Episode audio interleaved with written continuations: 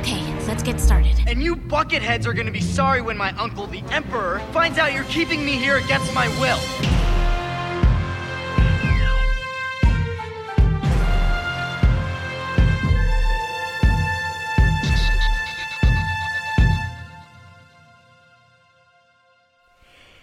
Herzlich willkommen, liebe Bucketheads und Lesecrew. Ich bin Dasha und ich freue mich, euch zu unserer Besprechung des dritten und letzten Hauptromanes der High Republic-Reihe mit dem Titel The Fallen Star von Claudia Gray zu begrüßen. Virtuell neben mir ist unsere Expertin für die Mustafa heißen High Republic Color News und Hintergrundinfos Sunny. Hallo! Und natürlich kann auch diese Besprechung nicht ohne Nicholas auskommen, der sich dank der Hohen Republik in Lichtgeschwindigkeit von einem Comic-Jüngling zu einem wahren Meister entwickelt hat. Hallo Nicholas. Piu, hallo. In dieser Folge fassen wir kurz den Inhalt des Buches zusammen und sprechen dann über unseren Gesamteindruck. Bis hierher werden wir darauf achten, spoilerfrei zu bleiben. Danach wird allerdings heftig gespoilert, denn wir gehen auf die Charaktere des Buches ein, besprechen dann die wichtigen Themen, schauen uns an, was die Geschichte für den Kanon bringt, wie die Machart ist.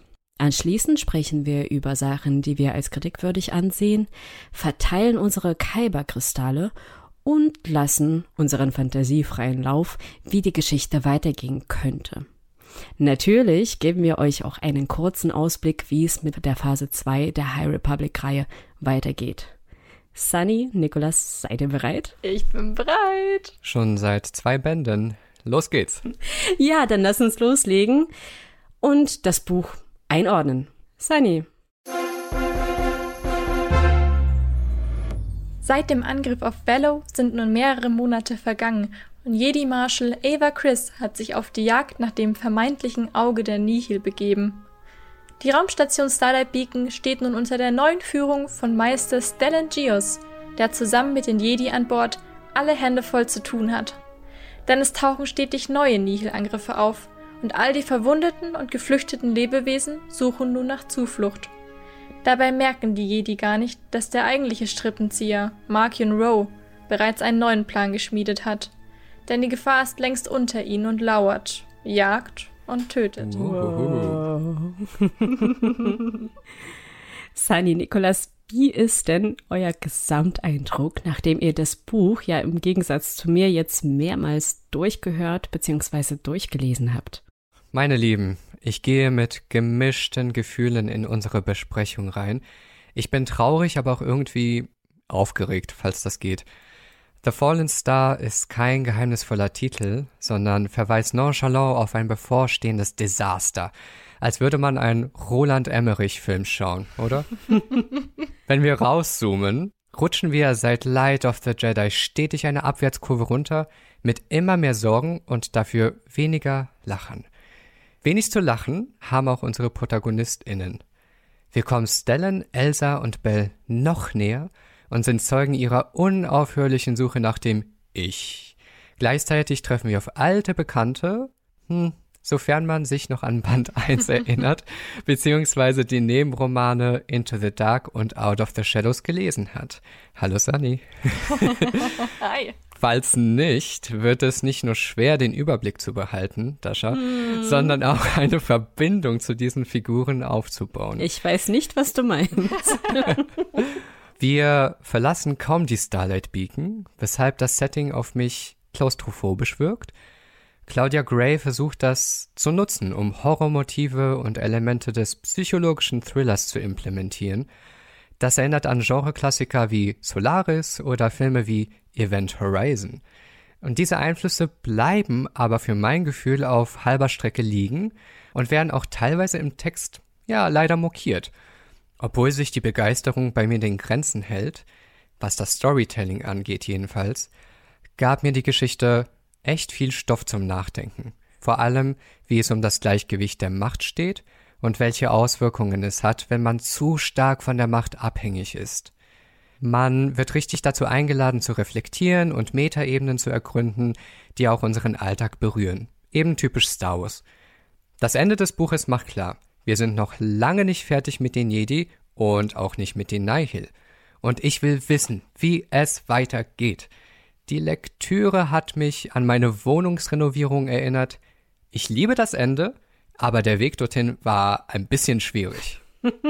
Ich musste dazu stimmen. Man bekommt mittlerweile immer mehr zu spüren, wenn man Sachen ausgelassen hat. Ich habe gemerkt, dass ich eine gewisse Hemmschwelle habe, wenn neue Charaktere kommen, weil ich auch gar nicht mehr so offen für sie war. Und wenn dann die bisher bekannten Charaktere kommen, dann geht einem schon das Herz auf zu sehen, wie es mit ihnen weitergeht.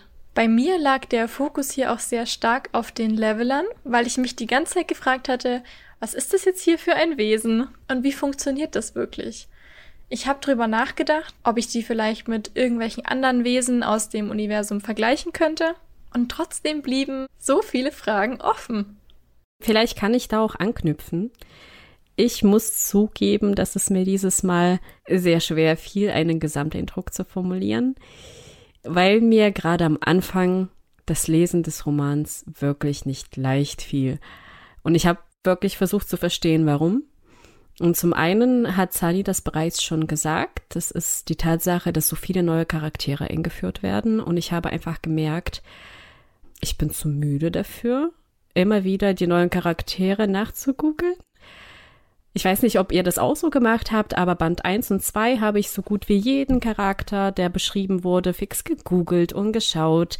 Gibt es Concept Arts? Wie wird das dargestellt? Und Band 3 ich glaube, kein einziges Mal. Ich war dann sehr froh, als ich Leox und die Crew in den Comics gesehen habe. Die haben mir ein Bild gegeben.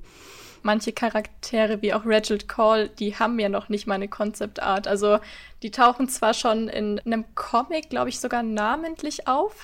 Bin ich mir nicht sicher, es war nicht sein erster Auftritt, aber da hat man wirklich bloß die Namen im Buch übrig. Und Dasha, du hast den Abenteuer-Comic Nummer 2 dazu gelesen, stimmt's? Genau. Und da sehen wir Effie, Leox und Georg. Aber dazu kommen wir später.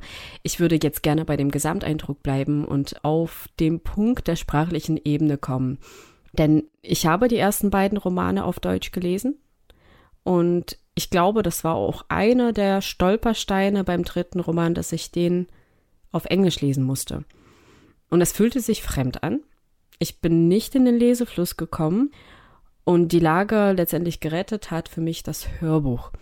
Und das finde ich spannend, denn bei The Rising Storm war es genau das Gegenteil. Ich kam mit den ganzen Action-Szenen nicht klar als Hörbuch und beim Lesen viel besser zurecht, während es bei Band 3 genau andersrum war. Das Hörbuch hat es geschafft, durch die Betonungen, die unterschiedlichen Stimmen des Sprechers, Mark Thompson und die Hintergrundgeräusche, mir das Geschehene verständlicher zu machen, Sani. Und das ist das, was du bereits schon in Band 2 gesagt hast, dass es gerade dir im Band 2 geholfen hat. Ja, richtig. Ich habe jetzt Band 3 noch kein einziges Mal in der Hand gehabt. Ich habe es beide Male als Hörbuch gehört. Verstehe ich. Jetzt, um vielleicht noch einmal auf die Geschichte des Buches zurückzukommen.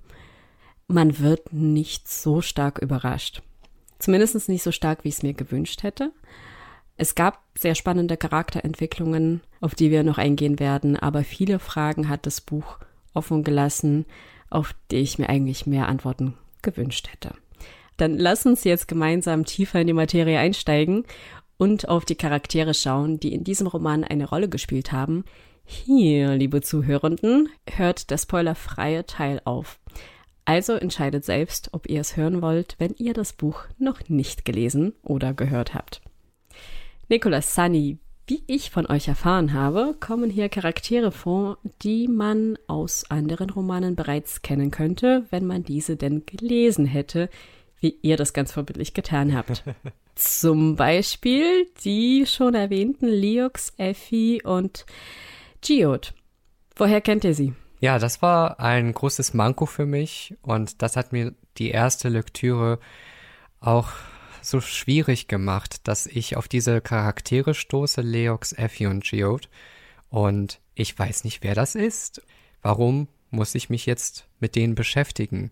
Welchen Wert haben sie für die Geschichte? Und erst mit der Lektüre von Into the Dark, was ebenfalls von Claudia Gray geschrieben wurde, habe ich gelernt, diese Figuren zu lieben. Das Buch steht auch übrigens derzeit auf meiner persönlichen Rankingliste auf Platz zwei, gleich nach The Rising Storm. Diese drei Sie gehörten der Beingilde an, die von Effis Mutter Scova geleitet wurde. Ich sage alles im Präteritum, denn Effie hat die unethischen Praktiken ihrer Mutter auffliegen lassen.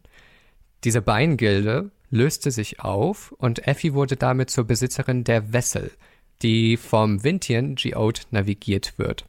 Leox, Effie und Geode sind ziemlich wichtig im Kanon, da sie in den Drängier-Handlungsstrang stark involviert sind. Von den Drängier hören wir gar nichts mehr in Band 3.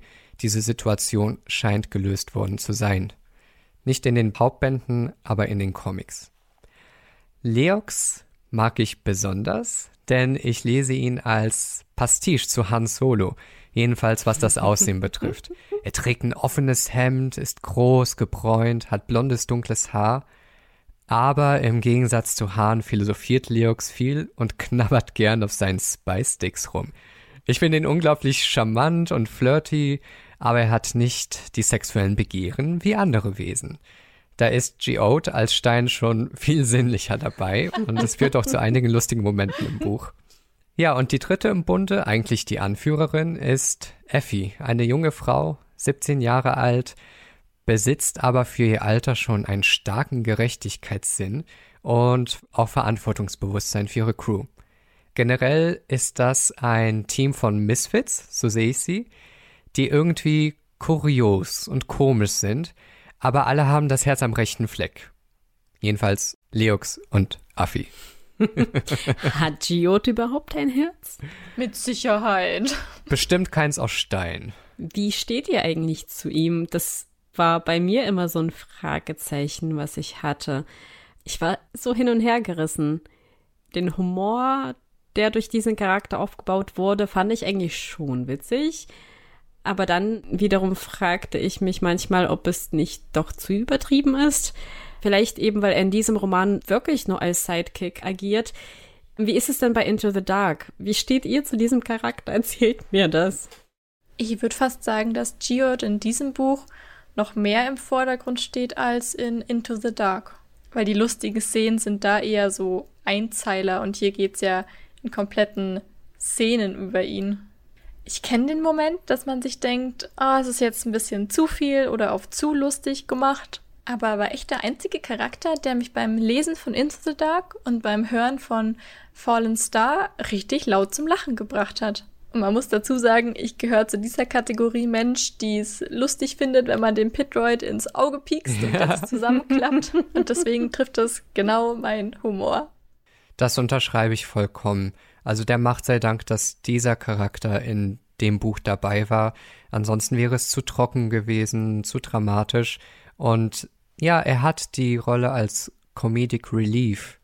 Aber das ist auch nötig. Und ich mochte vor allem diese Gestalt, weil sie so viele Möglichkeiten gibt, sich über ihn lustig zu machen, vor allem sprachlich. Allein welche Redewendungen man anwenden kann, um über seinen Gemütszustand zu sprechen.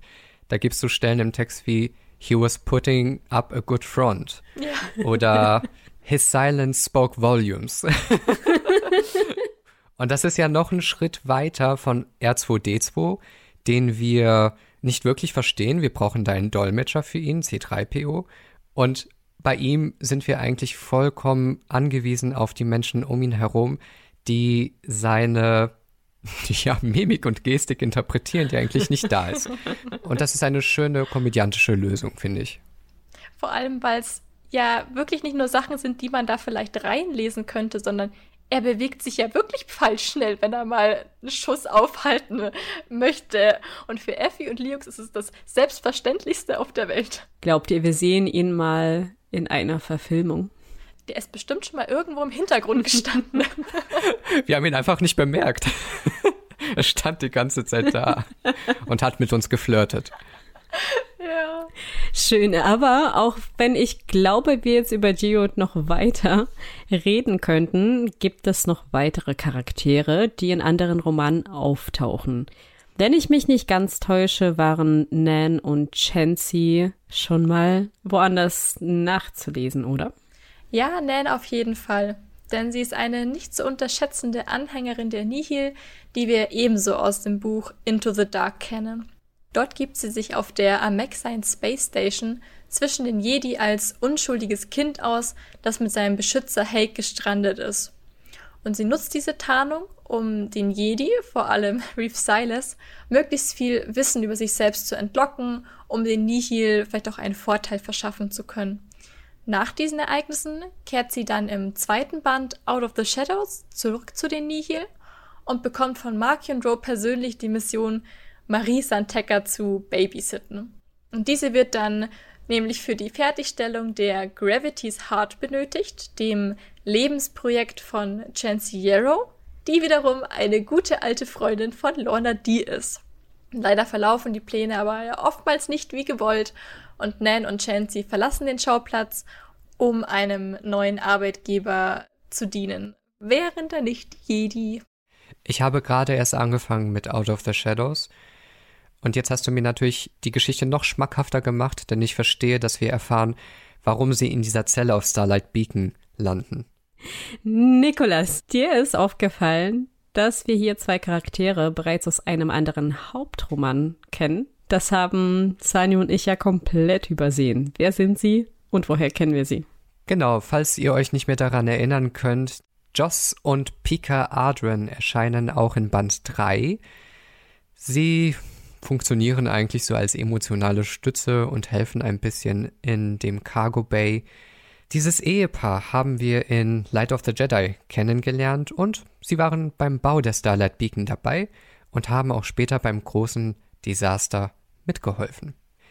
Viel interessanter finde ich aber die Figur von Orla Jareni, die wir schon aus anderen Medien kennen. Dasha, was können wir über Orla sagen? Ja, sie ist ein weiterer Charakter, über den ich gerne mit euch sprechen würde. Sie ist eine Umbaranerin und hier bin ich Claudia Gray für diese Entscheidung super dankbar. Ich weiß nicht, wie es euch geht, aber diese Spezies hatte ich gar nicht auf dem Schirm. Und als ich dann recherchierte und mehr über Orla erfahren wollte, stellte ich fest, dass wir alle eine andere Umbaranerin aus Episode 3 kennen. Der Name kommt mir so bekannt vor wir sehen sie eigentlich wirklich ziemlich direkt. Es ist die Szene in der Oper. Sie heißt Sly Moore und sie ist die administrative Hilfe vom Büro des Kanzler Palpatine und die sitzt oh. neben Palpatine, als Anakin in die Loge kommt. Woraufhin der Kanzler verkündet, dass der Aufenthaltsort von General Grievous bekannt ist und alle anderen bittet, die Loge zu verlassen. Und dann steht sie auf, sie hat so einen ausschweifenden Mantel an und dann verlässt sie die Loge. Ich fand diese Szene immer sehr unhöflich, weil er sagt, Liebers. Die Verlinkung jetzt, die Claudia Gray erschaffen hat, ist so cool. Es hätte jede andere Spezies sein können, aber genau dadurch sind wir überhaupt mit dieser Szene wieder in Berührung gekommen. Und ich musste sie mir nochmal anschauen und habe auf einmal Details gesehen, die ich davor einfach noch nie beachtet habe, die ich einfach nur übersehen habe. Und in allen 27 Jahren, in welchen ich den Film mehrmals im Jahr anschaue, ist sie mir nie wirklich aufgefallen. Jetzt lese ich über diesen alten Charakter und erfahre neue Sachen und denke mir, Mann, wie cool, ich will mehr wissen. Denn hinter dem Charakter Sly Moore steckt viel, viel mehr. Aber das wäre jetzt eine andere Podcast-Folge wert. Aber einfach nur ein cooler Griff, um da so viel Star Wars Hintergrundwissen reinzupacken. Danke, Claudia. Zurück zu Orla. Das Spannende an ihr als Charakter ist, dass sie eine Wegsuchende ist. Sprich, sind das Jedi, die sich weniger an den Orden und seine Regeln gebunden fühlen, sondern auf ihre eigene Art und Weise die Macht erforschen.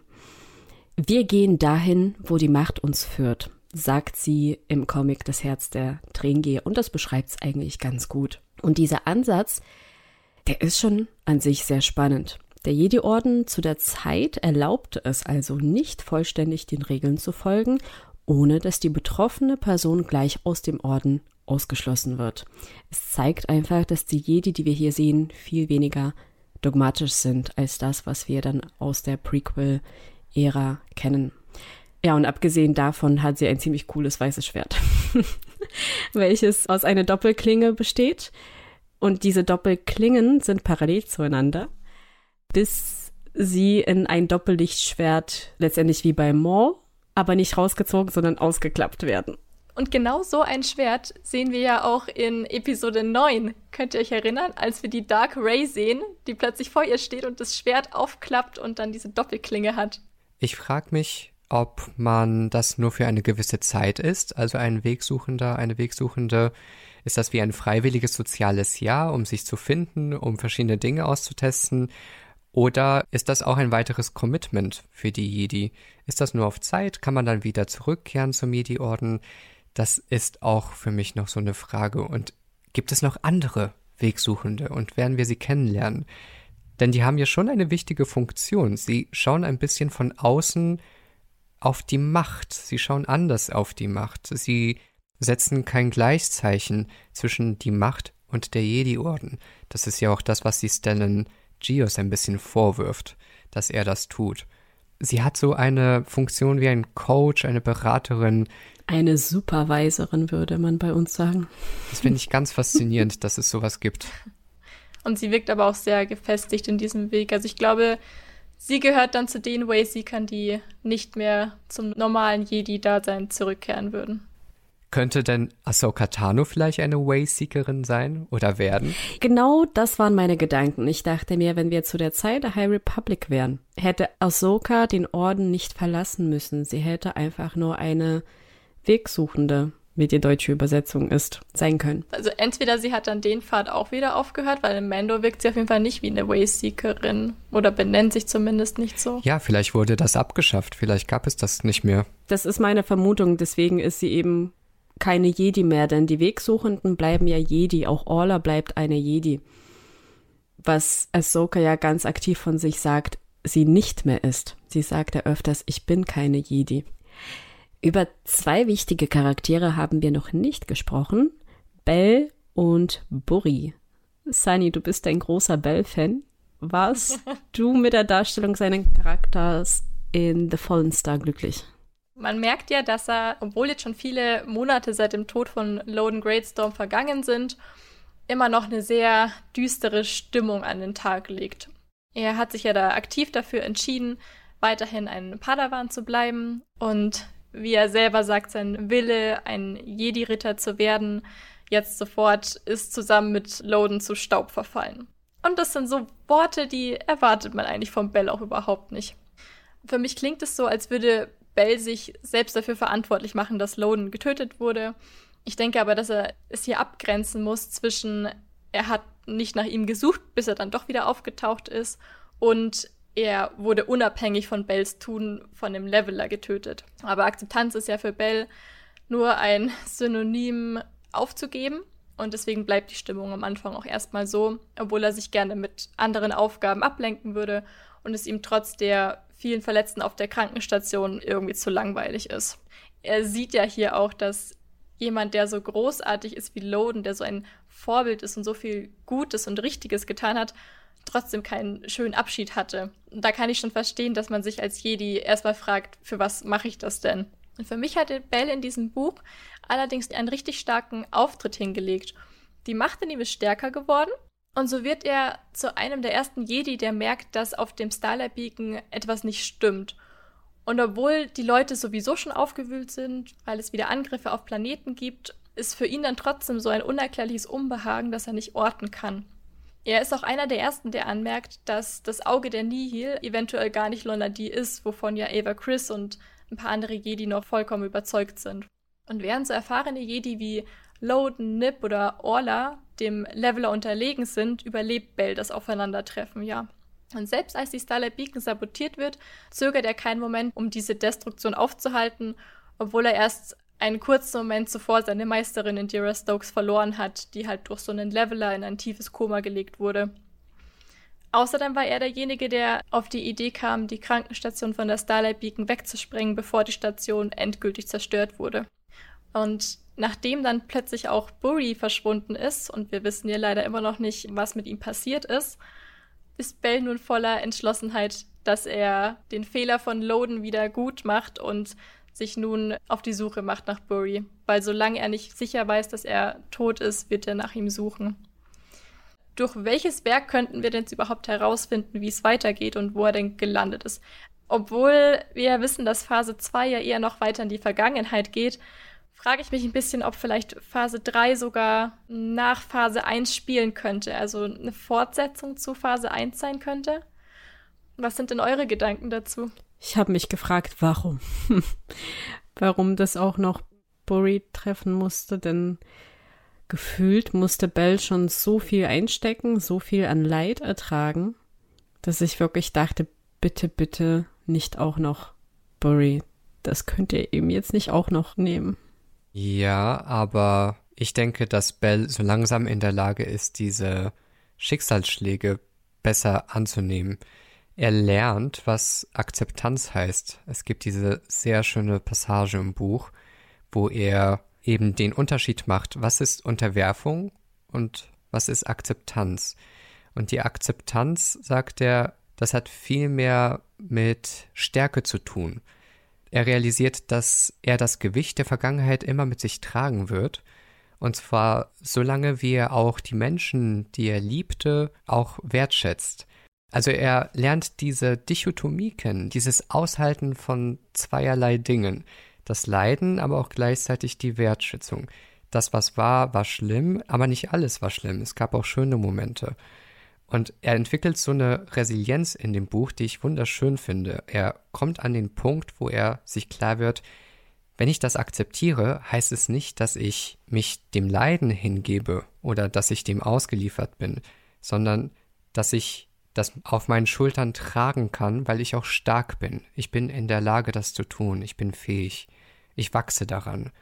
Diese Transformation, die er so langsam erlebt, die macht ihn reifer und vermutlich auch ein Stückchen weiser, weil warum soll er denn nicht nach Buriaga suchen? Warum soll er denn annehmen, dass er wirklich tot ist? Ich finde das schon sehr stark und aktiv, dass er sagt, nee, ich werde nach dem suchen. Ich werde schauen, wo der ist. Ich glaube das nicht mehr. er will einfach nicht nochmal in so eine komische passive Rolle geraten, sondern aktiv handeln. Was ein Character Arc. Und fandet ihr nicht auch die Entwicklung der Freundschaft zwischen Bell und Buri schön? Da gab es so Momente, wo Buri gemerkt hat, dass er einfach nichts sagen muss, um seinen Freund zu trösten. Dass es reicht, dass er einfach nur da ist für ihn, dass er Präsenz zeigt.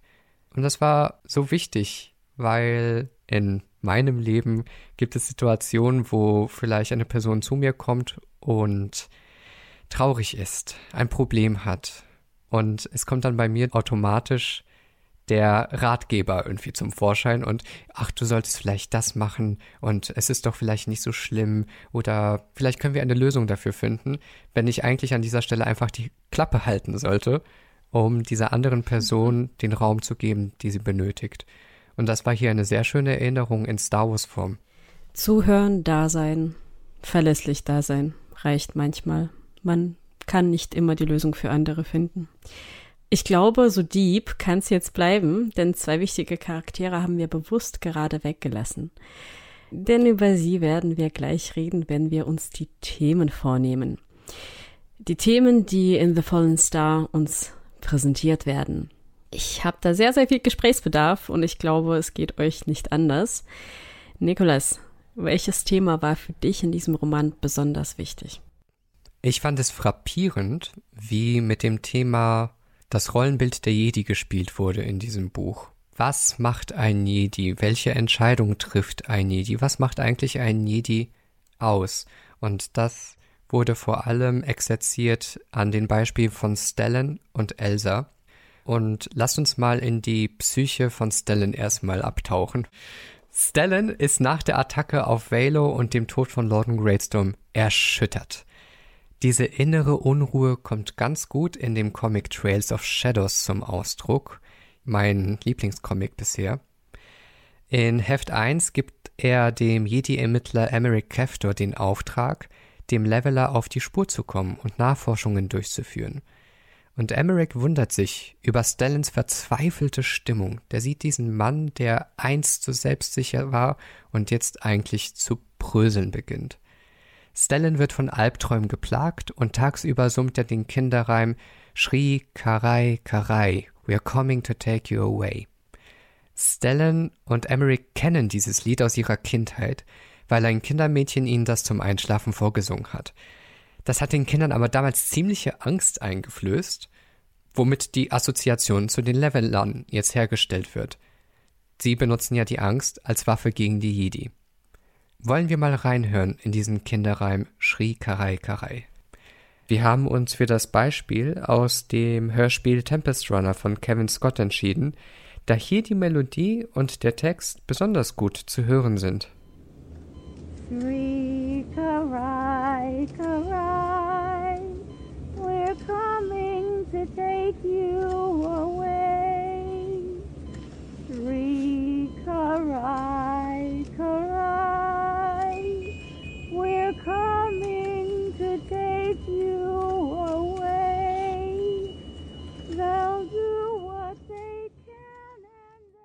Diese Angst und der Druck, die wirken sich negativ auf sein Verhalten als Jedi aus. Wollen wir hier einige Punkte zusammentragen? Was habt ihr bemerkt? Wo kommt er für euch am meisten vom Weg ab, der Stellan? Ich finde, dass Stellan schon einen kurzen Moment bevor diese Leveler ihn umgeben, Züge annimmt, die mir nicht ganz so gefallen. Am Anfang ist er ja schon sehr zuversichtlich, dass die Nihil mal wieder in die Flucht getrieben wurden und die Jedi jetzt alles im Griff haben. Und er lehnt trotz überfüllter Starlight Beacon die Hilfe vom Planeten Irem ab und zeigt sich weiterhin sehr stolz. Und er bezichtigt Ava, dass sie das Auge der Nihil nur wegen einer persönlichen Vendetta jagt und es hierbei schon gar nicht mehr um das große Ganze geht. Darum erlaubt er es sich einfach, ihr den Posten ohne Absprache als Marshal zu entreißen. Und obwohl er von den zerstreuten Angriffen der Nihil weiß, lenkt er sich mit dem Gedanken ab, dass die nur passieren, weil das Auge der Nihil auf der Flucht ist. Das ist ja schon mal sehr überheblich, obwohl er sich ja selber gar nicht immer so als den Polestar der Jedi betrachtet.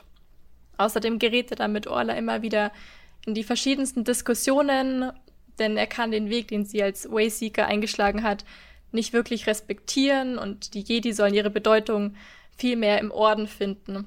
Und wenn es halt jemandem zu schwer fällt, auf diesem Pfad zu bleiben, dann muss man ja nur härter an sich arbeiten. Ne? Das ist nicht sehr einfühlsam, meiner Meinung nach.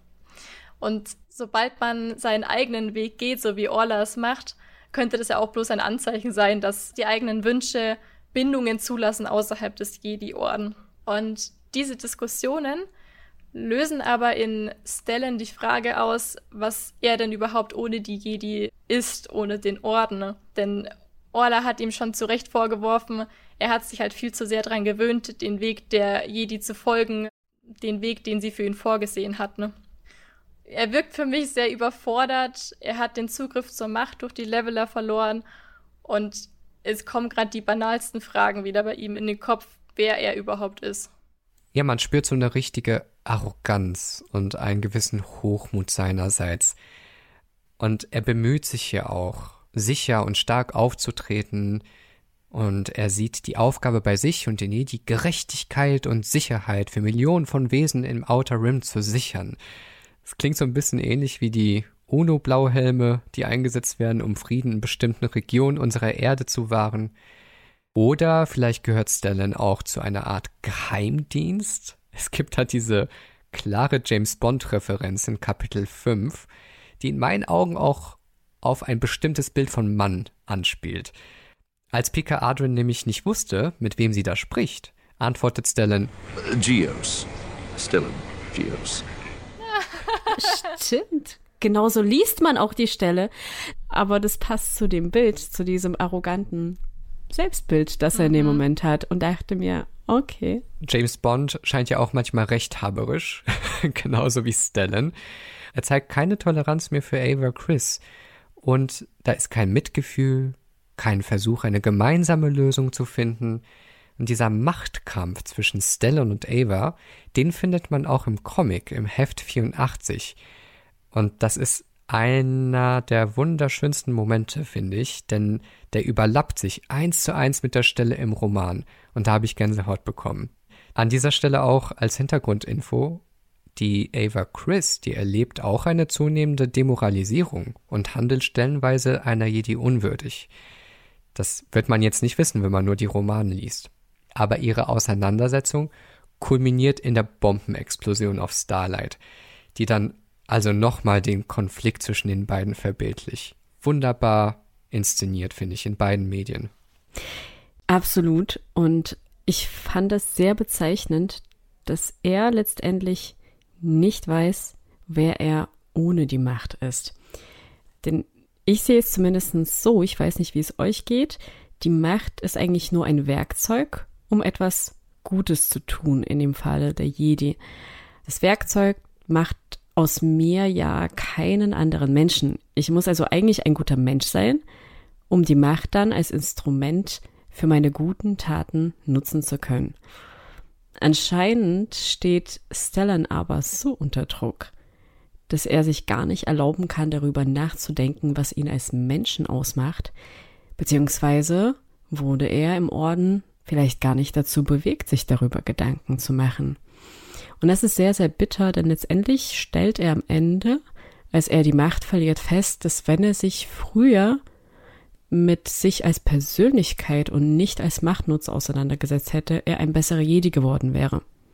Das ist ein fragwürdiger Punkt der Jedi-Ausbildung, auch zu dem Zeitpunkt der High Republic.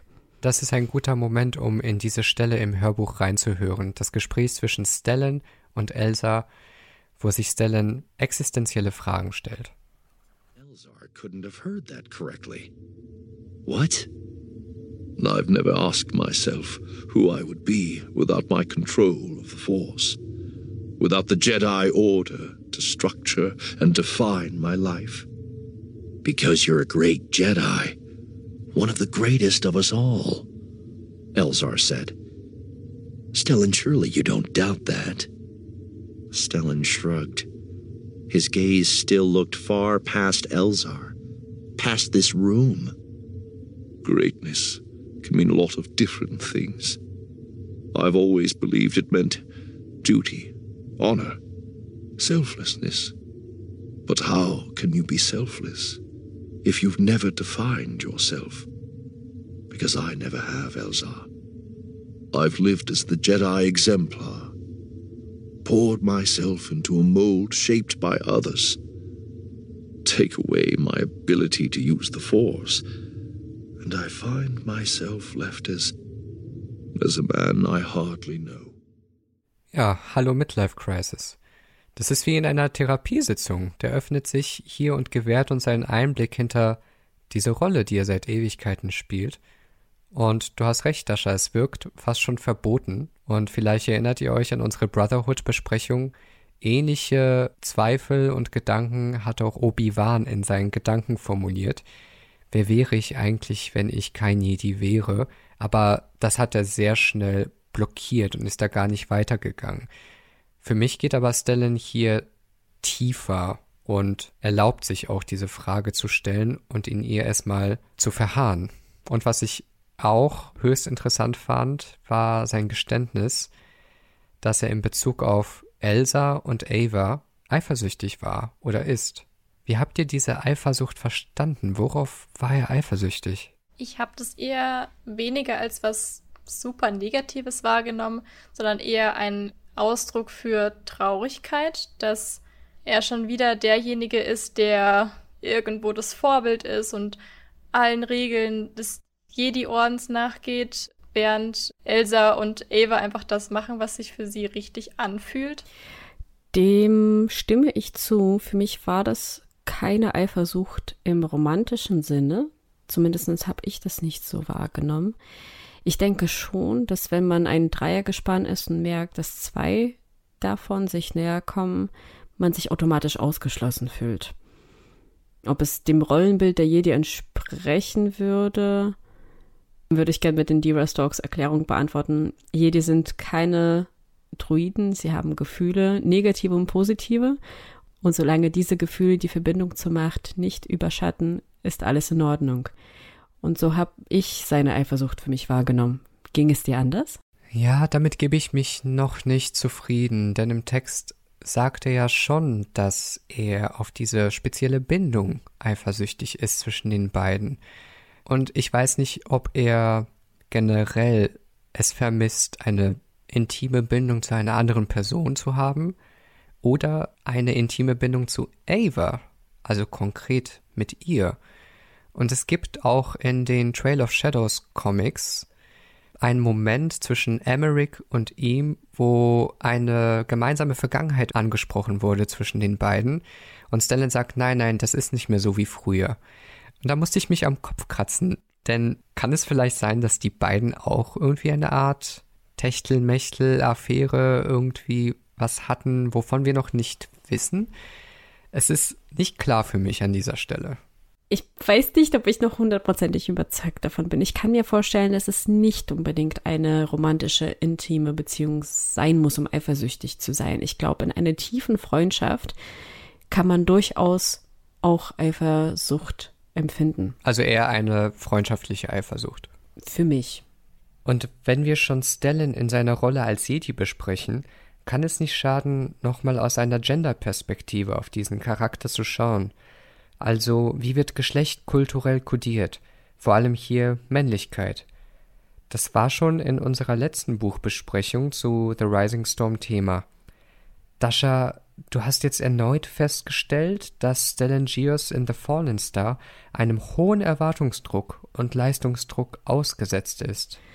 Stellan hinterfragt, inwiefern sein Versagen durch die aufgezwungenen Erwartungen der Republik und der Jedi verursacht war. Und ich würde mit euch ganz kurz gerne in die Stelle reinhören.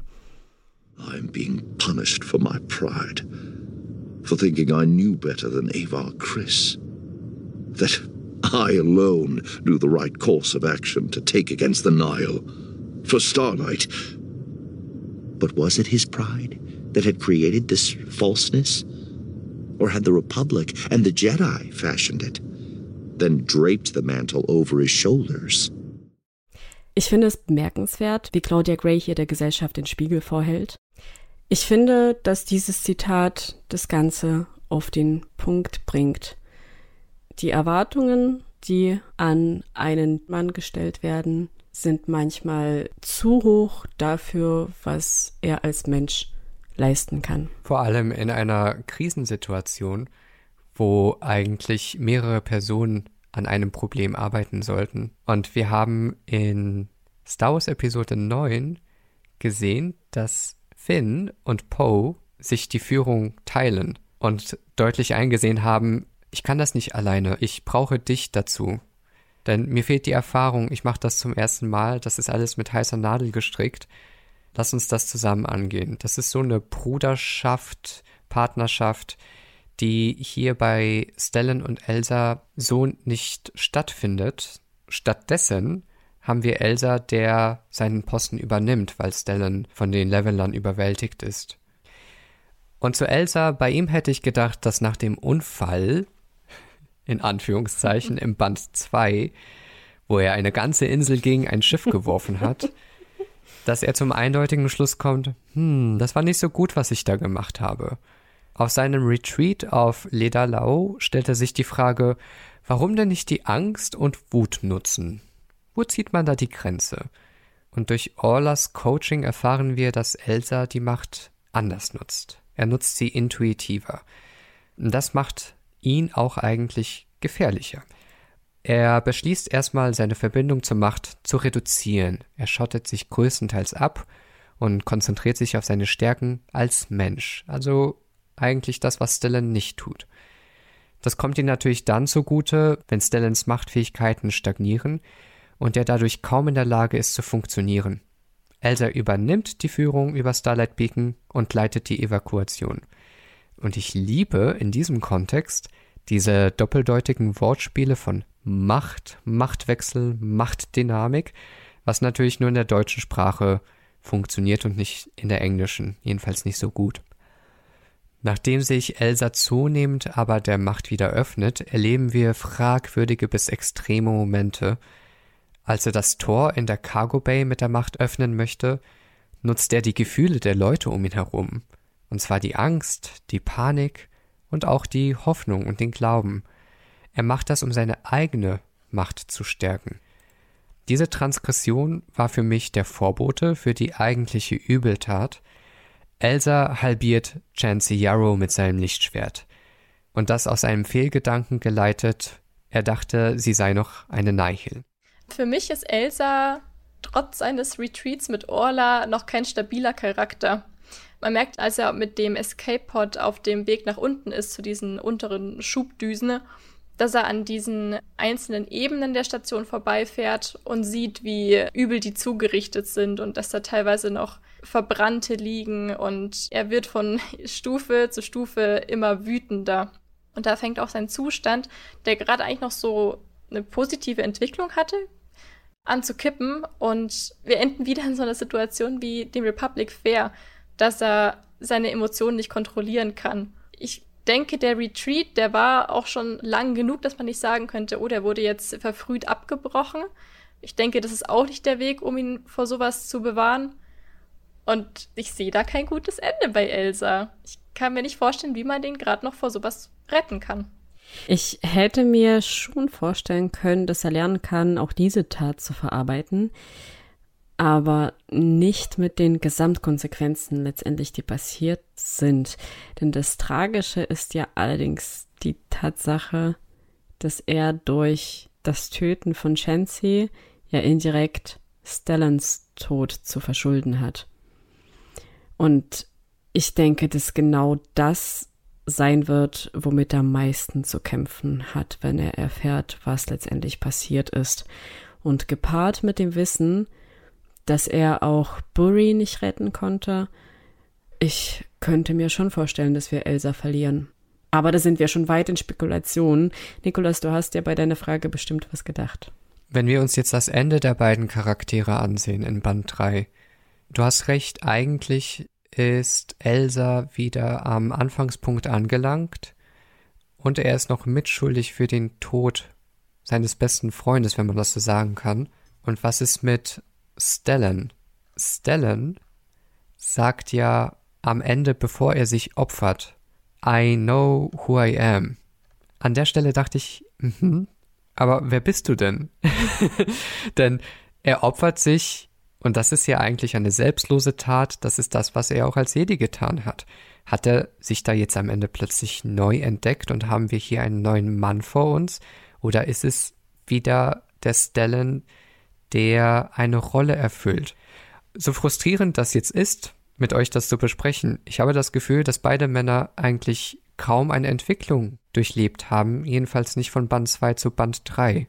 Keine positive Entwicklung für uns. Ich wollte gerade sagen, bei Stellan sehe ich sogar eher eine negative Entwicklung über die Bände hinweg. Das erzeugt diese Düsternis, von der du bei deinem Gesamteindruck schon berichtet hast. Und er ist nicht der Einzige, der in diesem Band eine selbstlose Tat vollbringt. Wir sehen hier noch einen weiteren Charakter und grundsätzlich wird das Thema hier für mich sehr sichtbar gemacht. Denn die weitere Frage, die ich mir beim Hören gestellt habe, war, wie weit Selbstlosigkeit gehen kann, ohne dass man selbst davon Schaden trägt, so wie es bei Stellan letztendlich passierte. Und diese sensible Balance sehen wir bei Bell und Burry. Während Bell seinen Verlust und Schmerz in Arbeit auf der Starlight Beacon erstickt, konfrontiert ihn Burry damit und sagt, dass niemand unendlich Hilfe leisten kann. Dass es wichtig ist, dass man selbst auch bei Kräften und in einem mental stabilen Zustand bleibt, um anderen helfen zu können. Lass mal ganz kurz hören, was er da genau sagt. Providing help meant making sure the helpers were able to do their best. If Bell was having trouble, better to work through it so that he could serve to his utmost. Jeder von uns war sicherlich schon einmal in einer Situation, in der man selbst merkte, dass das, was ich mache, so wichtig ist, dass ich es auf keinen Fall sein lassen kann, egal ob ich selbst mir damit schade egal ob es um die Arbeit geht oder vielleicht meine Familie oder Freunde. Und die Botschaft, die das Buch hier vermittelt, finde ich einfach super grundlegend wichtig. Du musst an allererster Stelle auf dich selbst achten und erst wenn du deine Probleme irgendwie im Griff hast, kontrollierst, mit dir im Reinen bist, kannst du wirklich gute Hilfe leisten. Hier haben wir wieder den Bogen zu Stellan zurück. Nikolas, du hast es schon angesprochen, dass auch bei ihm Selbstlosigkeit ein Thema ist. Er spricht ja selbst davon, dass die Selbstlosigkeit der Jedi nicht unproblematisch ist. Und als er feststellt, dass er nicht weiß, wer er ohne die Macht ist, fragt er sich, wie jemand wirklich selbstlos sein kann, ohne zu wissen, wer genau man selbst ist. Und das führt diese beiden Sachen ein bisschen zusammen. Nur wenn ich bei mir bin, wenn ich mir selbst zu helfen weiß, kann ich auch anderen gegenüber selbstlos sein. Das finde ich schon stark. Sind euch weitere Themen aufgefallen?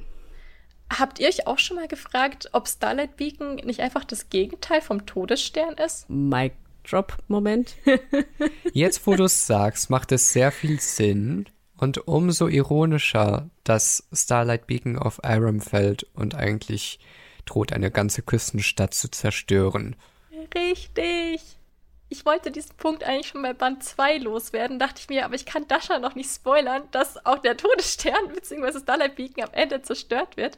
Der Todesstern, der steht ja für alles, was im Universum falsch läuft. Und er ist bis oben hin zugebaut mit Waffen und der scheut sich auch nicht, sie zu benutzen. Und dazu haben wir dann wieder im Kontrast den Starlight Beacon, der für Hoffnung und Licht steht und der scheinbar kein bisschen bewaffnet ist. Zumindest wissen wir nichts davon, mein Stand. Und nur durch die Jedi beschützt werden kann.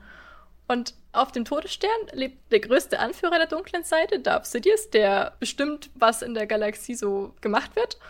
Und auf Starlight Beacon ist der Hauptsitz der Jedi, von denen wir ja in Band 2 schon wissen, dass sie eine große Rolle in der Republik spielen. Beide Raumstationen werden immer wieder von feindlichen Zellen angegriffen, die im ersten Moment total klein und unscheinbar wirken, obwohl da im Hintergrund sehr viel mehr abläuft und sehr viel mehr Leute beteiligt sind. Und je mehr ich drüber nachdenke, desto mehr hat es Sinn für mich ergeben. Auch in der Rolle der Kanzlerin Lina So ist ja auch eigentlich das komplette Gegenteil von Kanzler Palpatine. Eine, die nach Frieden strebt. Und Palpatine war ja der, der den Krieg angetrieben hat. Weil auch die Ausgangslage eben komplett die andere ist, als plötzlich die Jedi die Oberhand haben. Sandy, vielen Dank für diese Beobachtung. Ich fand das sehr wertvoll, dass du das reingebracht hast. Voll gut. Ich möchte mit euch über ein Thema sprechen, was wir ebenfalls aus anderen Star Wars Werken kennen, und zwar das Thema Täuschung. Ich meine, wir haben es bereits in den Prequels erlebt, wie die Jedi sich haben täuschen lassen. Aber scheint es euch in der High Republic-Reihe und vor allem in diesem Roman plausibel, dass es manchmal doch so leicht funktioniert? Vielleicht kann ich euch ganz kurz beschreiben, was ich genau meine, und ich bin dann gespannt, was ihr dazu sagt.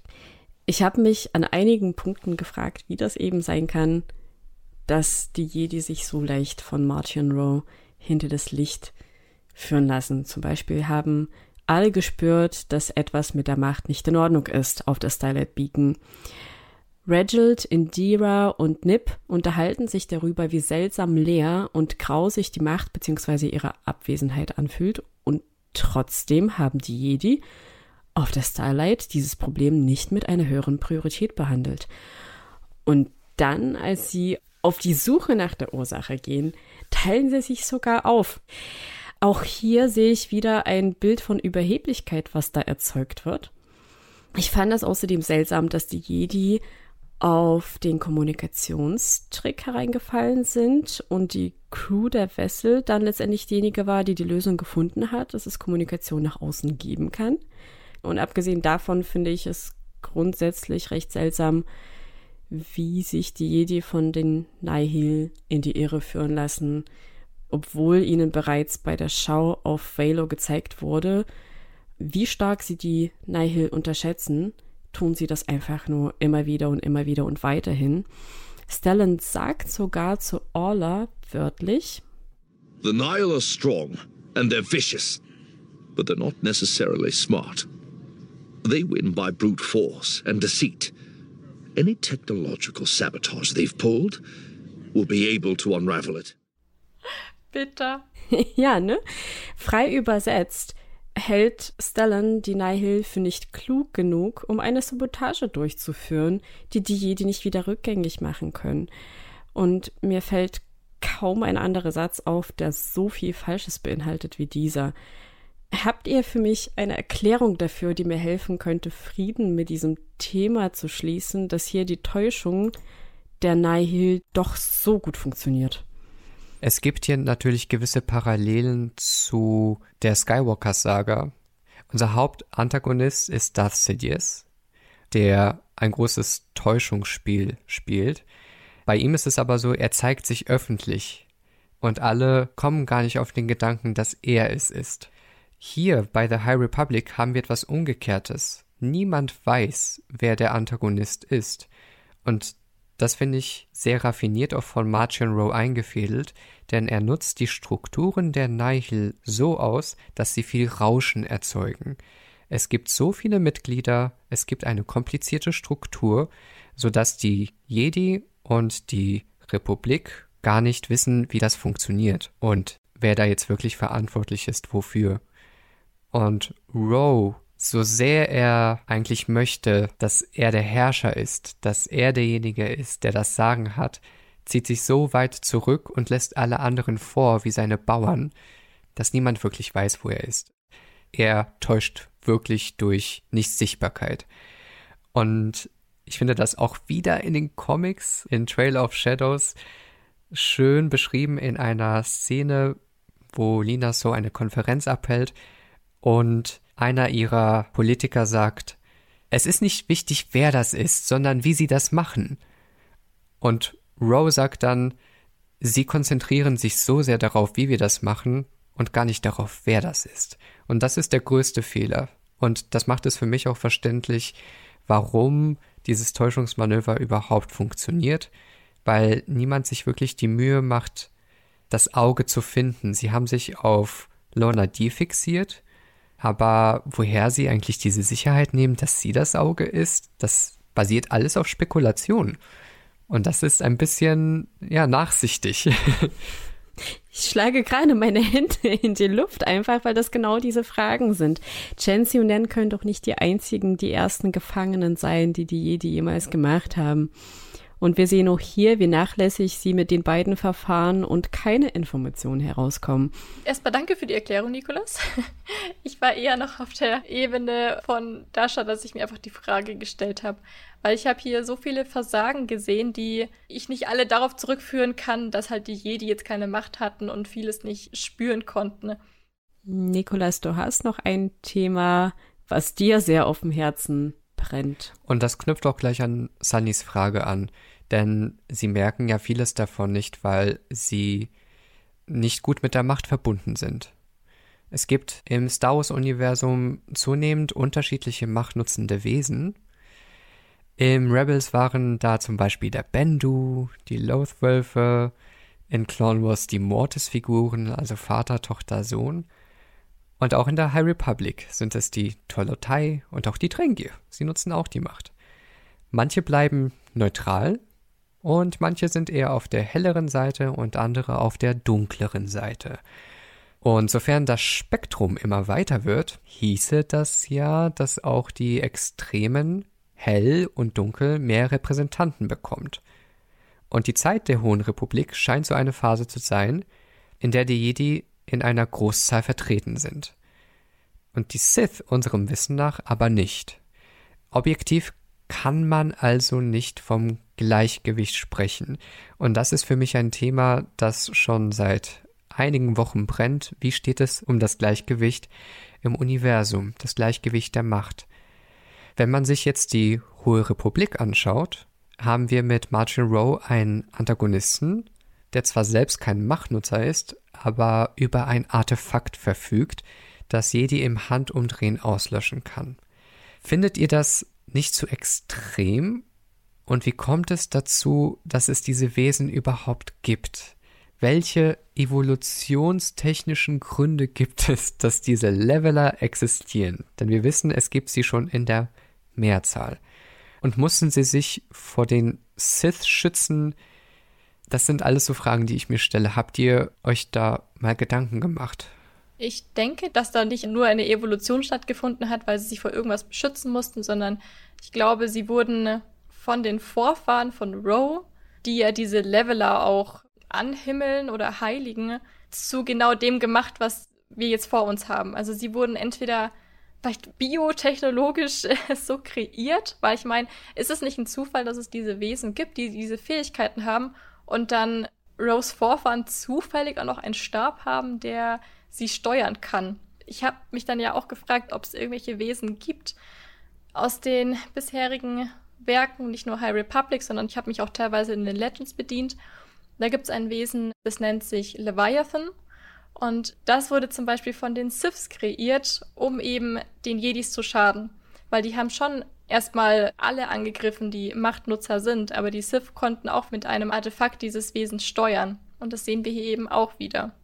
Ich weiß nicht, ob ich bei den Levelern vom Gleichgewicht der Macht sprechen könnte, denn das Ziel von Martian Rowe und seinem Werkzeug der Levelern ist es ja, die Macht auszulöschen und nicht ins Gleichgewicht zu bringen. Möchte er die Macht auslöschen oder die Jedi? Genau das ist der Punkt. Er möchte die Jedi auslöschen. Wenn es die Macht wäre, dann könnte er auch sagen, er findet vielleicht ein Wesen, das zumindest die Macht ausschaltet in diesen Wesen und die Person an sich am Leben lässt. Aber er geht ja gleich ins Absolute. Ja, aber es schadet ja nicht nur den Jedi, sondern allen, die die Macht nutzen. Das haben wir ja am Beispiel von Odidis gesehen. Deswegen ist es für mich schon so, dass Martian Rowe gegen die Macht grundsätzlich eingestellt ist. Vielleicht auch gerade, weil er diese nicht besitzt. Also du vermutest vielleicht auch einen Machtkomplex, dass er eifersüchtig ist auf jene Wesen, die diese Macht besitzen, aber er hat das nicht. So Sandkastenprinzip. Ich will das Spielzeug auch haben. Ich kann es nicht haben, also schlage ich dich jetzt. Ich hatte auch darüber nachgelesen und wir wissen ja zum Beispiel, dass die Vorfahren von Roe mit den Jedi damals einen Kampf hatten und sie ja diesen Leveler benutzt haben, der ihnen aber nichts gebracht hat, weil die Jedi haben im Endeffekt gewonnen. Und die Jedi haben ja diesen Stab, dieses Artefakt in, in zwei Teile zertrennt und auch alles Wissen, was sie über die Leveler haben, komplett ausgelöscht dass die Jedi, die danach kamen, nichts mehr davon wussten. Ne? Richtig.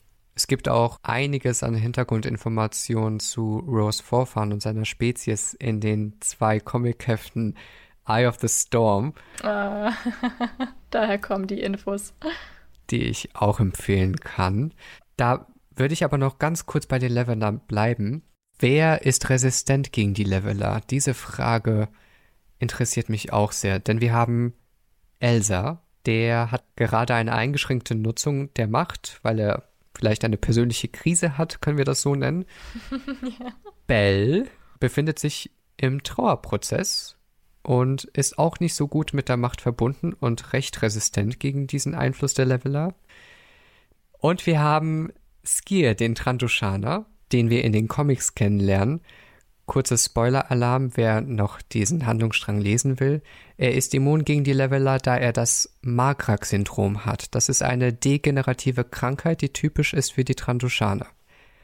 Und bei diesen Charakteren ist nicht alles im Lot. Das haben sie gemeinsam. Sie befinden sich in einer Art Umbruch, Entwicklung, sei es emotional, spirituell oder körperlich.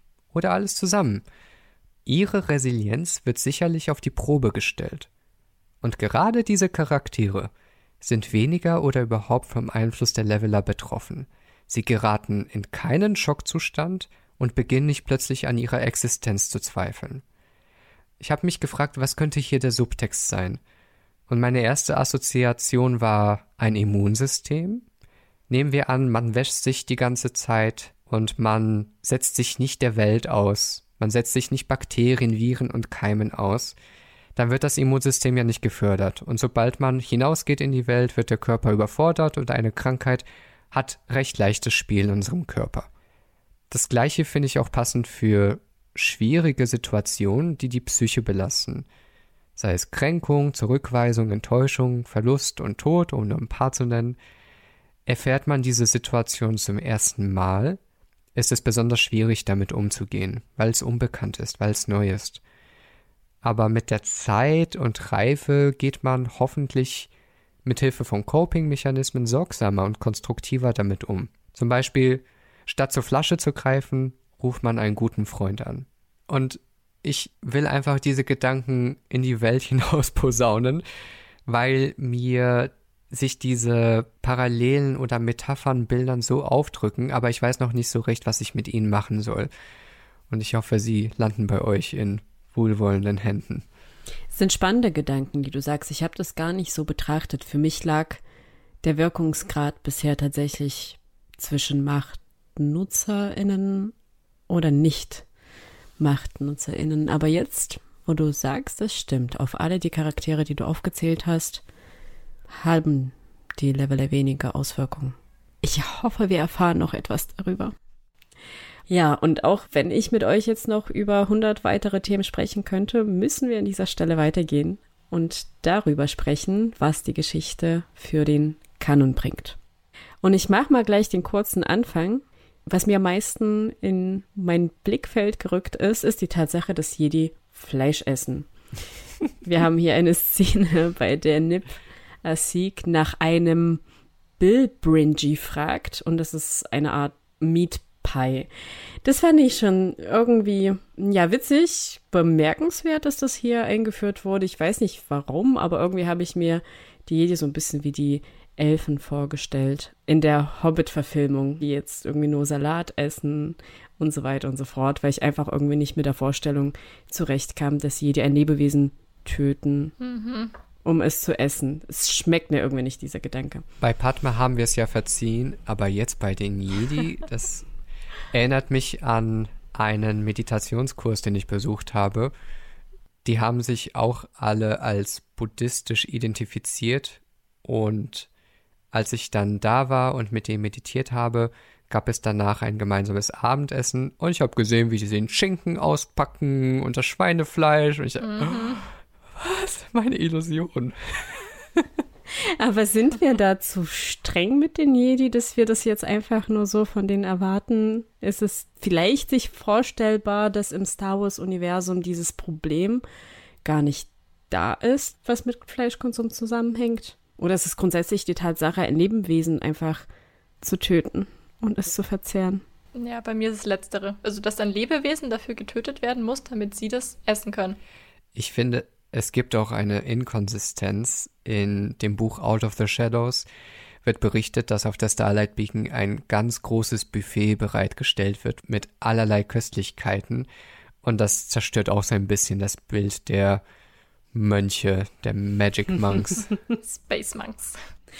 Die asketisch leben und nur mit dem Wichtigsten zurechtkommen. Genau. Verstehe ich. Was ist euch sonst aufgefallen in Bezug auf Kanon?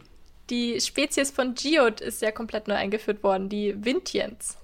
Außerdem kennen wir einen neuen Rückzugsort für die Jedi kennen. In Band 2 war das ja Tython kanonisch ein Planet mit starker Verbindung zur Macht, wo auch mutmaßlich der erste Jedi-Tempel errichtet wurde.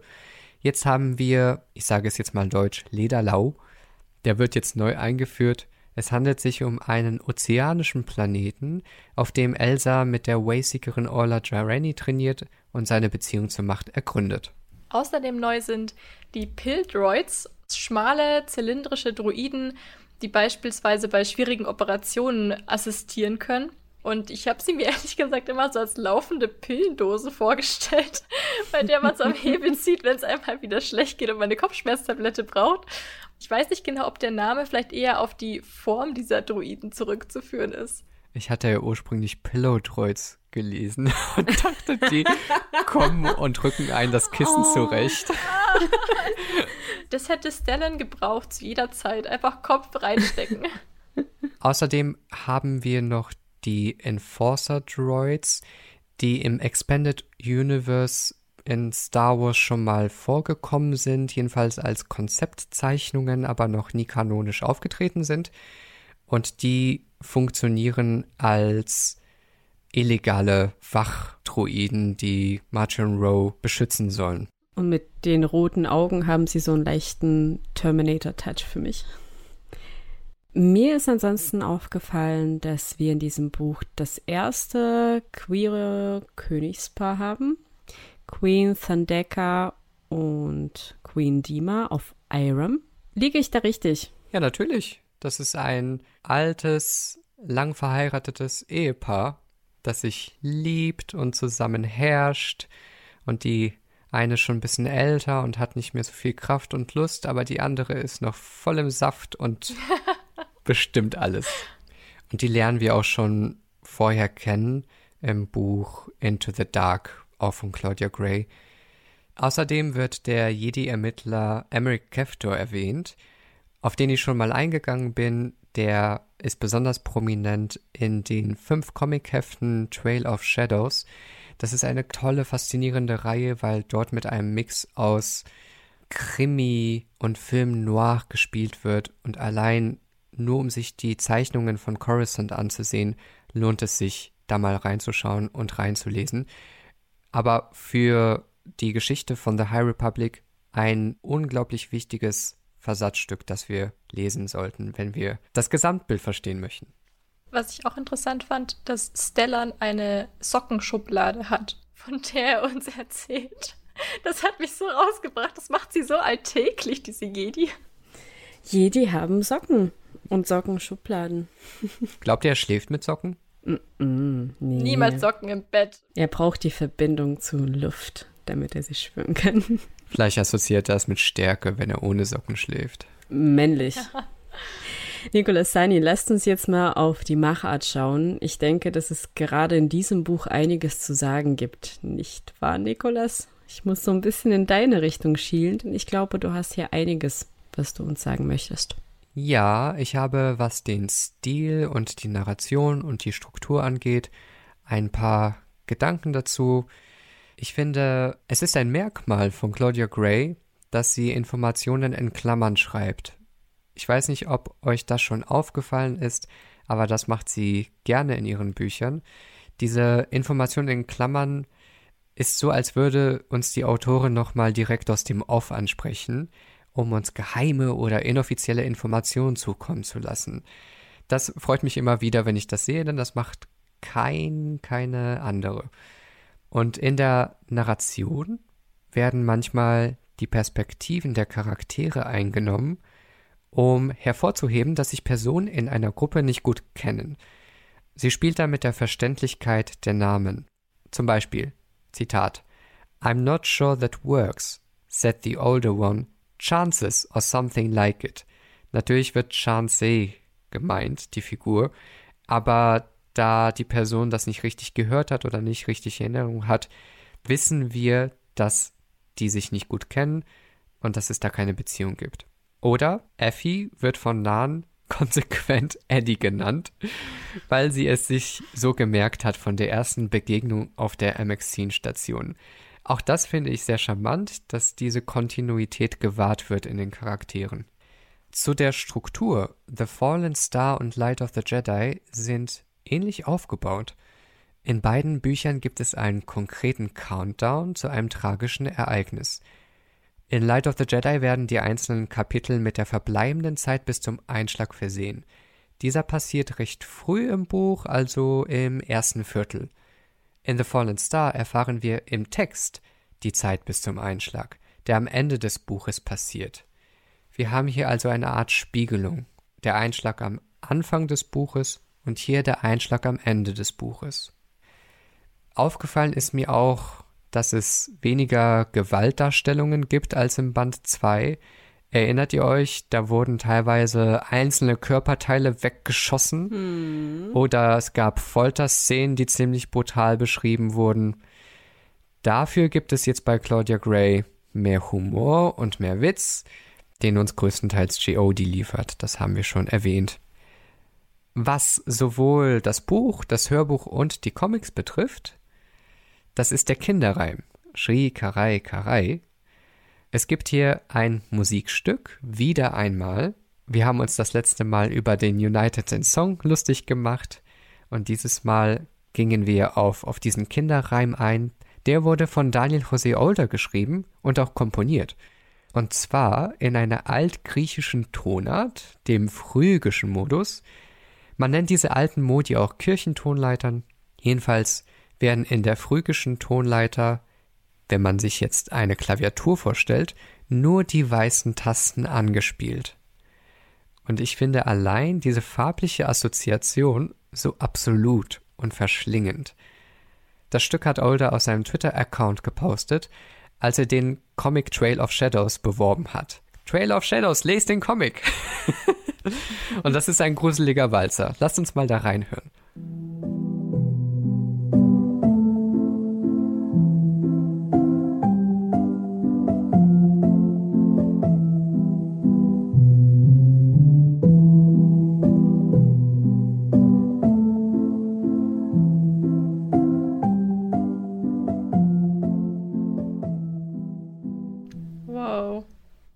Man kann vor allem im Prinzip direkt mitsingen. Man weiß genau, wo die Silben gerade stecken. Und es ist ein Ohrwurm. Ich singe das wirklich zu Hause so zwischendurch einfach mal, Oh Gott. weil ich es nicht aus dem Kopf kriege. Also Hammer, was auch die Individuen in dieser Storygruppe leisten, oder? Auf jeden Fall. Das war mir so gar nicht präsent, dass es das auch wirklich komponiert gibt. Sunny, dich hat auch die Musik bewegt im Buch, buchstäblich, oder? Absolut. Ich fand nämlich besonders den My Gengai Glide catchy, wie auch schon Lando Calrissian in dem Buch Rebel Dawn. Da hat er nämlich dazu getanzt. Und Leox benutzt dieses Lied, um die Nihil abzulenken, damit er mit der Crew und der Vessel genauso wie viele andere Leute bei den Nihil fliehen können. Wir können ja mal kurz reinhören. Ihr müsst hier besonders auf die Musik im Hintergrund achten, auch wenn der Sprecher noch zu hören ist. Meanwhile, the Margengai glide continued playing. Apparently, Leox hadn't been lying when he said he loved the song. When Orla turned to go, Elzar left the cockpit with her, both because the space was too small for guests to remain comfortable for long, and because he wanted to work. Und das ist wieder ein Punkt, wo ich sehr froh bin, dass ich das Hörspiel gehört habe, weil im Buch hast du außer ein paar Beschreibungen dazu ja nichts. Das stimmt, das ist mir vollkommen entgangen und da bin ich sehr dankbar, dass ihr mich darauf aufmerksam gemacht habt. Ich finde aber, es gibt eine Sache, die in diesem Buch nicht zu übersehen ist, und das ist etwas, was mir persönlich sauer aufgestoßen ist. Ich frage mich, wie es euch dabei ging. Für mich hat gerade dieser Teil unfassbar viel gespoilert. Vor allem hängt es mit dem Titel des Buches zusammen, The Fallen Star. Und ich habe schon vermutet, dass es sich um den Fall der Starlight Beacon handelt. Aber dann kam auch noch der Vergleich von Elsa, von ihm, Ava und Stellan als eine Sternkonstellation. Und naja, das Buch heißt nun mal The Fallen Star. Und als ich das erste Mal diesen Vergleich mit der Sternkonstellation gelesen habe, wusste ich, oh oh, einer der drei wird auf jeden Fall hier fallen am Ende des Buches. Die Frage ist eben nur, wer. Und dann hatte ich noch das Pech, das Buch ziemlich oft vor mir liegen zu haben, wenn ich das Hörspiel gehört habe. Und ich habe mir das Cover echt lange angeschaut und sah dann auch, dass das Bild alleine auch schon verrät, in welchem ramponierten Zustand die Station sich befindet. Ich weiß nicht, ob ihr euch das mal genau angeschaut habt, aber wir sehen hier zersplittertes Glas und Feuer, was im Hintergrund lodert. Also, das war so ein Punkt. Spoiler, Spoiler, Spoiler-Alarm. Da muss ich mal kurz wieder auf die Hintergründe eingehen, denn es gibt ein Interview mit Claudia Gray, wo es auch um diesen Titel ging. Und da hat sie verraten, dass dieser Zusammenhang zwischen Stellan und Fallen Star überhaupt nicht so gewollt war. Es gab am Anfang einen Entwurf, bei dem Stellan tatsächlich überlebt hatte. Dann ist der Titel entstanden und erst dann haben sie sich dazu entschlossen, dass man als Leser mit einer kaputten Station nicht so mitfühlen würde am Ende, als wenn da noch eine wichtige Person mit untergeht. Ich weiß gerade nicht, ob mir diese Information dabei hilft, mit den ganzen Spoilern besser klarzukommen. Es fühlt sich ja fast schon wie eine Fehlentscheidung an, wenn ich das höre. Dascha, wir beide haben enttäuschte Gesichter, perplex vielleicht. Ja, etwas sprachlos, was in dem Podcast irgendwie nicht so gut ist. Für mich geht das ein bisschen auch schon in die Kritik rein, mit der wir uns ja gleich befassen werden. Warum verraten sie schon so viel, wenn sie es eigentlich nicht müssten? Sie haben diesen Luxus, dass wir eine vollkommen neue Geschichte hier bekommen und nicht wie bei Brotherhood in eine Zeitphase reingequetscht werden, wo wir genau wissen, was vorher passiert und was nachher passiert.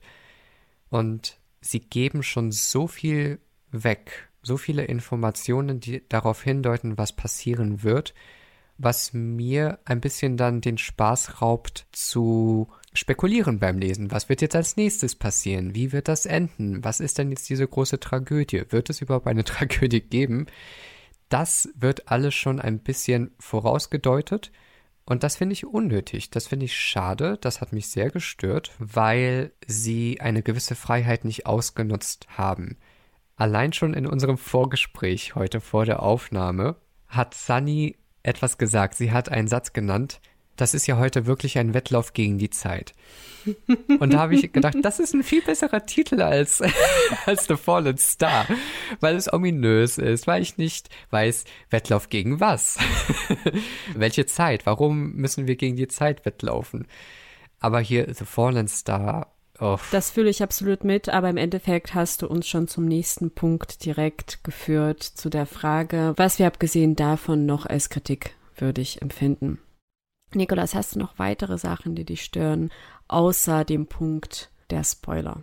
Ja, leider habe ich noch ein paar Sachen. Erstmal zum Setting. Das Setting wirkt sehr klaustrophobisch und eigentlich passiert nicht viel. Jedenfalls für mein Empfinden. Es gibt wenig Bewegung und die Erzählzeit scheint sich mit der erzählten Zeit fast zu decken, und deswegen zogen sich manche Stellen für mich. Und zur Handlung selbst, es ist eine typische Situation. Eine unbekannte Bedrohung befindet sich auf einer Raumstation, die Raumstation wird zudem mit anderen Notfällen geplagt, und die Frage lautet ja in dem Fall, wie reagieren die Personen auf der Station? Wie handeln sie? Welche Entscheidungen treffen sie? Und Ziel ist es für mich dann, die Psychologie der Menge oder der Individuen darzustellen, Überraschungen einzufädeln oder Terror zu konstruieren. Aber irgendwie finde ich es nicht gut herausgearbeitet im Buch. Da gibt es diese Elemente von Horror, aber sie sind ein bisschen halbherzig ausgearbeitet. Und ich weiß, Star Wars ist ein Genre-Mix, das soll so sein. Trotzdem hat es nicht funktioniert für mich. Es eskaliert einmal, als Coley Lynn ein Kind für zwei Sekunden als Geisel nimmt, aber diese Spannung wird wirklich schnell aufgelöst. Und auch die Hülle von Nip Assek, und da war ich schon fast empört, die Hülle wird einfach gefunden. Und wir nehmen es als den nächsten Tod hin. Und das war's. Es gibt kein großes Trara. Es wird einfach dieser tote Körper aufgefunden. Wäre man dem Horrorgenre ein bisschen treuer gewesen, sollten eigentlich auch die gefangenen Menschen auf der Station zum Horror werden. Die wirken aber mehr genervt als gefährlich. Und man könnte meinen, es gibt noch Hoffnung, denn wir haben ja noch die Rethtas, aber die werden gefühlt 20 Mal angekündigt. Und irgendwann, ja, dann kommen die Rethtas. Wer hätte es gedacht? Tada! Die Rethtas waren bei mir auch eine richtige Geduldsprobe, weil ich saß schon da und dachte mir, ich will jetzt in dieser Geschichte endlich weiterkommen, ich will mehr von den Levelern wissen und dann zack, die Reftas und ich weiß, das wird jetzt alles wieder nach hinten verschoben, weil erstmal die den Platz einnehmen. Und auch die Beschreibung des Ausbruchs dieser Reftas und die Konsequenzen davon, die lassen mich auch ziemlich unbeeindruckt zurück. Es ist einfach die Vorhersehbarkeit der Abläufe, die den Überraschungsmomenten die Luft aus den Segeln nimmt. Das ist so meine größte Kritik. Sunny, wie ging es dir? Mir ist aufgefallen durch diesen Perspektivenwechsel, dass in jedem Kapitel eine andere Person ihren Blickwinkel erzählt, es zu einer Menge Wiederholungen und Überlagerungen in dem Buch kommt. Zum Beispiel wird mindestens dreimal erklärt, dass die gestreuten Nihil-Angriffe nur deswegen stattfinden, weil Eva Chris ja die vermeintliche Anführerin der Lorna D jagt. Es wird auch zweimal erklärt, einmal von Ava und einmal von Elsa, dass Starlight Beacon sich jetzt in den oberen und den unteren Teil getrennt hat. Effie erleuchtet uns, dass Leox gerne Dinge nach der alten Schule macht, bevor er uns das dann später nochmal selber erzählt. Und ich kann verstehen, dass die Personen das nach und nach erst erfahren. Aber für mich als Leser ist es dann nicht mehr interessant, weil zum Beispiel Leox stellt schon fest, hm, die Station scheint auf Irem zuzufliegen durch diesen altmodischen Sternensextanten, den er hat. Und irgendwann später erzählt er das dann auch Effie und diese Situation wird mit der Musik total dramatisch dargestellt und man selber denkt sich, ja, also ich weiß es halt schon, ich kann gerade gar nicht richtig mit Effie mitfühlen, weil die Erkenntnis kam schon das Kapitel vorher. Ja, und statt Samen zu streuen, werden schon gleich Blumen gepflanzt. Ich finde es sehr ja. schön, wie ihr gerade das in Worte fassen könnt, was bei mir eher ein diffuses Gefühl war und ihr das gerade so schön wirklich auf den Punkt bringt und mir eine gute Erklärung liefert. Denn all das, jetzt, wo ihr es beschreibt, kann ich es absolut nachvollziehen. Gab es denn bei dir, Dascha, kritikwürdige Momente? Die sind größtenteils bereits schon in unser Gespräch eingeflossen. Vielleicht ganz kurz zusammengefasst, es ist wirklich die Tatsache, dass ich mich mit den vielen neuen Charakteren nicht anfreunden konnte und keinen wirklichen Mehrwert in ihnen gesehen habe. Und die Tatsache, die ich einfach immer noch nicht nachvollziehen kann, dass sich die Jedi haben so einfach täuschen lassen. Und gepaart eben mit diesem Gefühl, dass ich nicht gleich warm mit dem Buch geworden bin, was ich jetzt mehr und mehr dank euch verstehe, hat es dazu geführt, dass es jetzt nicht auf dem ersten Platz meine Liste gelandet ist. Und da sind wir eigentlich schon mitten bei unseren Bewertungen. Mithilfe der Kyberkristalle.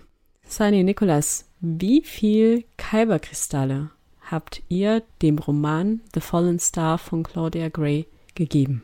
Ich weiß, dass der Magengai Gleit ein fettes Plus ist. Es ist bestimmt mindestens einen Kristall wert.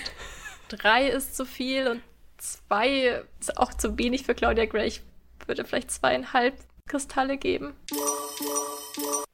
Oh. Nikolas, dir schläft das Gesicht gerade. Weil ich schon dachte, dass drei hart ist, weil ich auch Claudia Grays Werke normalerweise liebe. Und es ist so manchmal wie mit Beziehungen. Da ist so viel Potenzial, aber man kann sich auch nicht alles herwünschen. Ich gebe die drei. Aus dem Grund, dass ich wirklich ins Grübeln geraten bin, was die Macht angeht und diese Subtexte, die ich irgendwie gelesen habe. Und es hat mir auch genug Stoff gegeben, um mit anderen Personen darüber zu sprechen, die gar nicht so mit Star Wars viel am Hut haben, weil ich das Bedürfnis hatte, das einfach anzusprechen und durchzukauen. Wo bist du, Dascha? Tatsächlich bei dir. Drei von fünf aufgrund der gesamten Kritik. Mehr gibt's dazu, glaube ich, gar nicht mehr zu sagen, was noch nicht gesagt wurde. Aber an einer anderen Stelle. Und zwar bei einer Stelle, die ich finde am meisten Spaß macht, nämlich dem Punkt, welche Spinnereien über die Geschichte und wie es weitergeht wir haben, ausgeglichen mit dem Ausblick in die Wirklichkeit, also Phase 2 der High Republic-Reihe. Wie siehst du die Zukunft der High Republic-Reihe? Ich sehe eigentlich nur einen einzigen Punkt, auf den ich jetzt die ganze Zeit warte. Und ich muss mich hüten davor, das wirklich in der Realität sehen zu wollen, denn ich glaube, das wird sehr unwahrscheinlich sein. Aber in meiner Traumvorstellung machen die AutorInnen die einzig richtige Entscheidung. Sie bringen Tayorik zurück und verleihen ihr eine eigene wichtige Bedeutung, die Rettung der Jedi und Machtnutzer von den Levelern. Denn Tai ist eine Monsterjägerin und wer, wenn nicht sie, könnte die Leveler besiegen. Und so würde ihr Charakter endlich für mich mehr Sinn ergeben. Das gefällt mir. Finde ich gut. Auf jeden Fall eine Figur, die mehr Raum verdient hat. Wie geht's euch denn? Habt ihr solche Wünsche an die zukünftige Geschichte? Ich habe zwei Visionen. Die erste Vision ist wirklich Wunschdenken das ist eine Schätzung, die in die 2030er Jahre geht.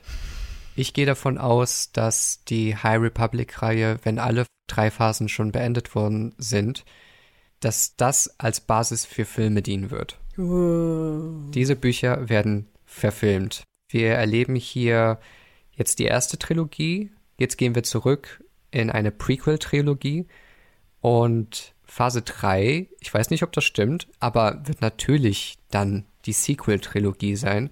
Wie geht's weiter mit Buri, wie geht's weiter mit den Nihil und so weiter. Denn schon beim Lesen habe ich das alles auf der Leinwand gesehen. Und wenn sie diesen Schatz an Charakteren und Stories nicht ausnutzen würden, dann würden sie, glaube ich, einen großen Fehler begehen in meiner Einschätzung. Es gibt ja noch eine realistischere Einschätzung von mir, die auf den Comics basiert, den zwei Heften The Eye of the Storm. Denn da erfahren wir in Heft 2 am Ende, in welche Richtung es gehen wird, jedenfalls was die Neile angeht. Und auch am Ende der Comicreihe Trails of Shadows gibt es schon den Hinweis, dass die Jedi den Levelern auf die Spur kommen werden. Ich lasse das jetzt einfach so allgemein. Ich werde gar nicht auf die Details eingehen, weil vielleicht noch unsere Zuhörenden und du, Sunny und Dasha, noch weiterlesen wollt. Sunny, du hast dich ja mit den Publikationen, die kommen werden, auseinandergesetzt. haben Nikolas und ich irgendeine Chance, bald das zu erfahren, worüber wir jetzt rumgesponnen haben? In erster Linie wollte ich mich natürlich auch selber nicht spoilern und was ich weiß und anmerken möchte, ist, dass in der High Republic Timeline der das zweite Jugendromanbuch Midnight Horizon noch nach den Geschehnissen von Fallen Star spielen wird. Vielleicht erfahren wir auch da, was mit Buri passiert ist oder auch nicht. Ich habe mich nicht getraut, die Zusammenfassung zu lesen. Worüber ich aber ein bisschen mehr weiß, ist das Vorangehen der verschiedenen Phasen. Denn die High Republic ist ja in drei Phasen aufgeteilt. Phase 1, Light of the Jedi, geht ja jetzt langsam dem Ende zu. Ab November beginnt dann allerdings Phase 2 namens Quest of the Jedi. Den Anfang macht hier das Buch Convergence von einer der drei neuen AutorInnen, Zoraida Cordova, wobei am 19. Oktober aber auch bereits schon ein Comic namens The High Republic Adventures Quest of the Jedi veröffentlicht wird, das von Claudia Gray geschrieben wurde. Und Phase 2 ist, wie es schon mal erwähnt hatte, das Zeitalter der Entdeckungen. Und ist euch hier eigentlich auch aufgefallen, dass in dem Buch genauso wie in Rising Storm schon wieder eine Anspielung darauf gemacht wurde? Denn Bell sagt, dass jetzt, wo die Kommunikationssysteme deaktiviert sind, man es ja wieder wie in den guten alten Tagen machen könnte mit diesen Kurierdruiden. Mhm. Die spielen gut damit. Da ich aber in der Star Wars Celebration News Folge zu Tag 2 schon sehr viel zu den kommenden Werken gesagt habe, könnt ihr da gerne noch mal reinhören. Und ergänzen möchte ich auch noch, Sani, dass im Oktober auch schon die nächste Comicreihe von Kevin Scott und dem Zeichner Ario Anindito weitergeht mit Heft 1. Ich werde nämlich diese Woche schon in meinen Comicshop gehen und das Abo bestellen, damit ich diese einzelnen Hefte regulär bekommen kann. Ja, und da wir jetzt zum Ende unserer Folge kommen, schauen wir uns als letztes noch einmal kurz an, wo unser Hauptantagonist steht, Markian Rowe, am Ende von dem, was wir jetzt wissen. Denn Markian Rowe steht am Ende wieder als der Gewinner da, denn sein Plan ist aufgegangen. Er hat die Starlight Beacon hinabstürzen sehen und es in allen Zügen genossen. Und wie sehr er es genießt, können wir noch mal kurz im letzten Audioclip uns anhören, denn ich finde diesen Moment extrem episch. Thousands upon thousands of Nile had gathered together on the chosen planet's surface before Thea Fair signaled the droids that it was time to begin distributing the massive stores of food and intoxicants laid aside in preparation for this day. Wines and ales flowed like fountains. Tip Yip and Gaunt were brought out steaming on long platters. It was opulent. It was decadent. It was the greatest victory celebration the Nile had ever known. Extrem episch. So stelle ich mir meine Hochzeit vor nächstes Jahr. episch ist es auf jeden Fall und episch geht damit unsere Folge zu Ende. Nicolas Sunny, wir haben es geschafft. Die drei Hauptromane der ersten Phase sind besprochen und ich danke euch für unseren intensivsten Austausch und für die Zeit, die ihr in die Vorbereitung gesteckt habt. Wie lange wird jetzt die Phase sein, bevor ihr irgendein Buch wieder in die Hände nehmt? Ich denke, es werden 30 Minuten sein. bevor ich weiterlese. Und zwar Out of the Shadows, weil es mich schon jetzt reingezogen hat. Und ich will unbedingt noch die zwei Mangas lesen, die ich verpasst habe. Und dann mache ich aber, glaube ich, Sense und gehe in die nächste Phase rein. Ich gebe mir noch ein bisschen leichte Kost, lese die Kinderbücher zu Ende, da kommen schöne Bildchen vor, ich lasse es ruhig angehen. Und dann wage ich mich noch an Midnight Horizon. Aber es war auf jeden Fall ein sehr intensiver Buchbesprechungsmonat für uns und es hat sehr viel Spaß gemacht und es ist so schön zu hören, wenn man dann dieses Endergebnis hat. Also vielen Dank euch. Ich werde jetzt erstmal eine ganze Weile nichts anfassen und ich hoffe, wenn dann der nächste Comicband rauskommt, dass ich dann wieder frische Kraft habe, mich dem zu widmen. Sani, Nikolas, ich danke euch. Liebe Zuhörenden, wir danken auch euch und sagen bis zum nächsten Mal. Bis zum nächsten Mal. Wir sind alle Bucketheads. Ciao.